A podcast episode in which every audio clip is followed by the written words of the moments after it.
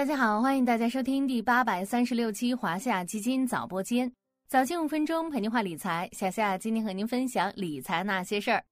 今年以来，股债市场的表现的确出现了很大的变化，比如说一些新的热点板块崛起，而之前的一些明星板块则表现相对沉寂。又比如说，去年遭遇滑铁卢的部分基金品种开始回归，以固收加为代表，截至七月五日。今年以来，平均收益率达到百分之一点八八，其中还有少数产品收益率超过百分之五。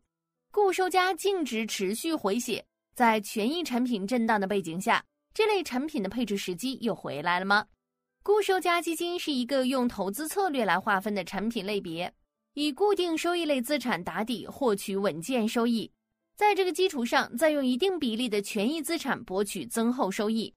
由于在股债市场分散布局，固收加被公认为具有进可攻、退可守的收益特征。然而，二零二二年股债市场的双双震荡，一度导致固收加产品整体表现不佳。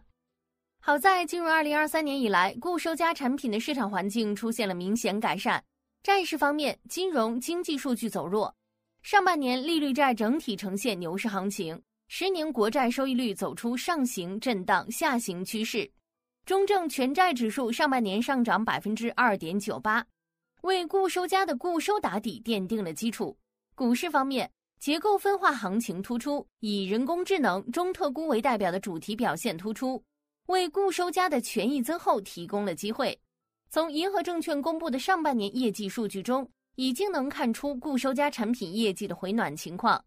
比如全市场参与业绩平均计算的八百零一只普通债券型基金。上半年平均收益为百分之二点一九，参与业绩平均计算的三十八只可转换债券型基金，上半年平均收益为百分之三点六八。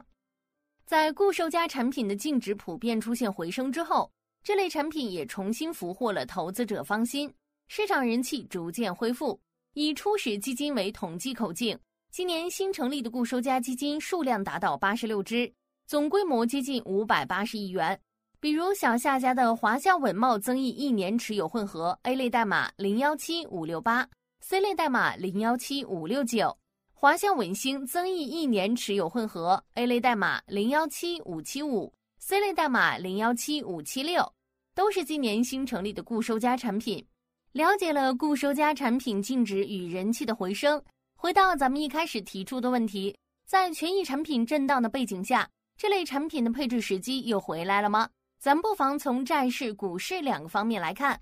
债市方面，像咱们刚刚分析的，上半年市场对经济的悲观预期刺激债市走强。目前经济各项高频数据显示，基本面复苏仍有压力，货币政策维持稳健宽松，债券市场的配置力量仍然比较强。但同时也需要注意的是，随着经济复苏进程加快，下半年债市方面或存在新的挑战。如果后续出台一揽子提振经济的政策，三季度经济将有比较大的起色，对债市就不太有利，可能要关注利差压制低位后，债市参与者避险情绪增加而导致调整的可能。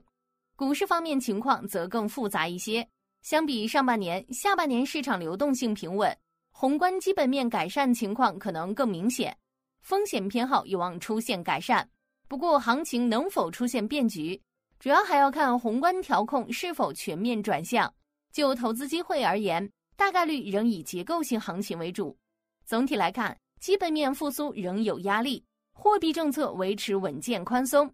债券市场配置价值或能为固收加组合提供稳健的票息收益。股市处于中长期底部区域，风险偏好可能有所改善，结构性机会犹存。在股债皆存在结构性机会的环境中。固收加产品本身又具备攻守兼备的特征，或是投资者当下应对市场波动的较好选择。小夏也给大家几个选择固收加产品的小贴士。首先要关注产品投资策略。固收加是一个大的概念，产品具体的风险程度与权益仓位高低成正相关。弹性可以带来收益增厚机会，也可能造成风险的增加。大家还是要根据自己的投资风险偏好。选择适合自己的品种。其次，在关注产品长期收益的同时，也要重点考虑其回撤指标。固收加产品主打的就是攻守兼备，攻代表的是长期收益，而守代表的则是震荡市中的风险控制能力。因此，成立以来的年化收益率、最大回撤等指标，都是我们选择固收加产品时需要重点考量的因素。好啦，今天的华夏基金早播间到这里就要结束了，感谢您的收听，我们下期再见。